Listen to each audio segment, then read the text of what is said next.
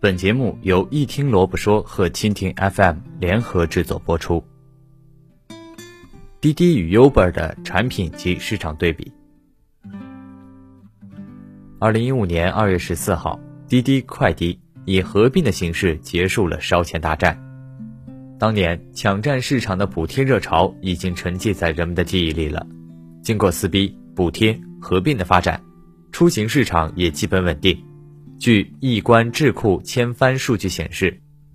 二零一五年第三季度，滴滴出行、Uber 和神州专车分别以百分之八十三点二、百分之十六点二和百分之十三点四的比例，占据中国专车服务活跃用户覆盖率的前三名。二零一五年对于合并以后的滴滴快递来说，是迅速发展的一年。经过了一年的发展和扩张。滴滴出行旗下专车服务已经在中国市场占据了较大的市场体量，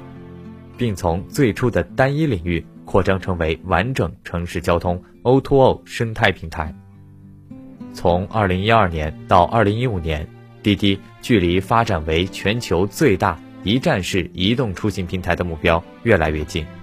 滴滴出行除了在互联网、出租车、专车领域继续深度挖掘以外，在拼车、代驾、大巴等领域已开始发力，业务产品从滴滴出租车、滴滴专车、滴滴快车，再到滴滴顺风车、代驾及滴滴大巴，发展形势一片大好。为了更好地提高用户体验，滴滴更是于今年五月五号正式上线了滴滴出行游戏中心，从滴滴出行 APP 中即可找到入口，让用户在等车时、无聊时都能玩上一会儿。虽然这个仅仅上线了半年多的功能，由于公司业务调整，在十二月一号两个月后下线，但是丰富了用户出行的场景。滴滴出行所有产品布局都是为了能够在未来继续服务于滴滴出行旗下其他产品线。在二零一五年十月十四号，滴滴出行首批滴滴车站已经在北京和上海两地上线，未来将推广到全国其他城市。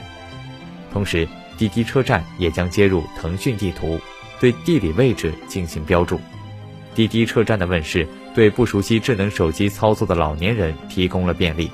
有助改变年轻人和老年人之间的出行不平等。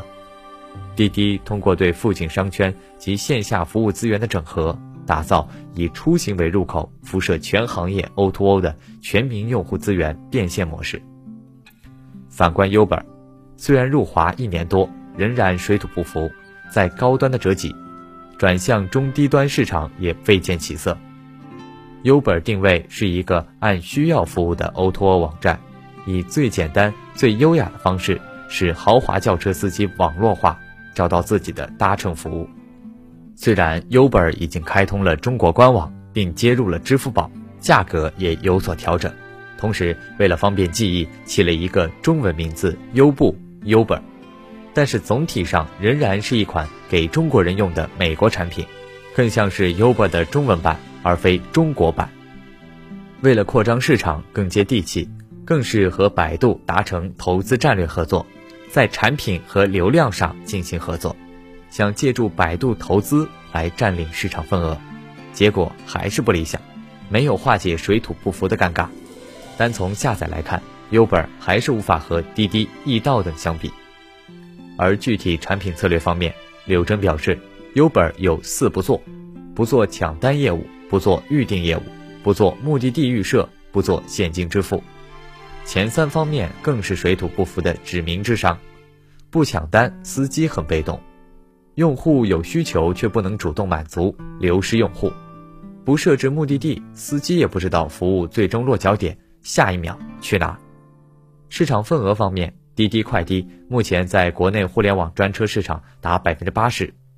其单日出租车出行人数为三百万人次。以融资规模而言，滴滴的单笔融资已经超过了 Uber。不过就市场估值而言，Uber 领先滴滴。滴滴和 Uber 的产品和服务都是共享经济的产物，毫无疑问，滴滴才是汽车共享经济的中国代表。滴滴从未破坏出租车行业，而是通过技术创新来改造它。后来，滴滴推出专车服务，通过盘活租赁车来共享闲置的租赁车资源，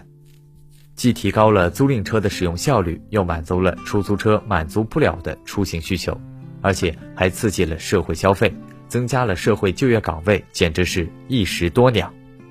而 Uber 动了很多人的奶酪，司机没有自主权，订单由系统分配，很约束的雇佣体验。用户专车安全问题难以解决等问题，一个是毫无顾忌的摧毁出租车行业，一个是与出租车公共交通相适应。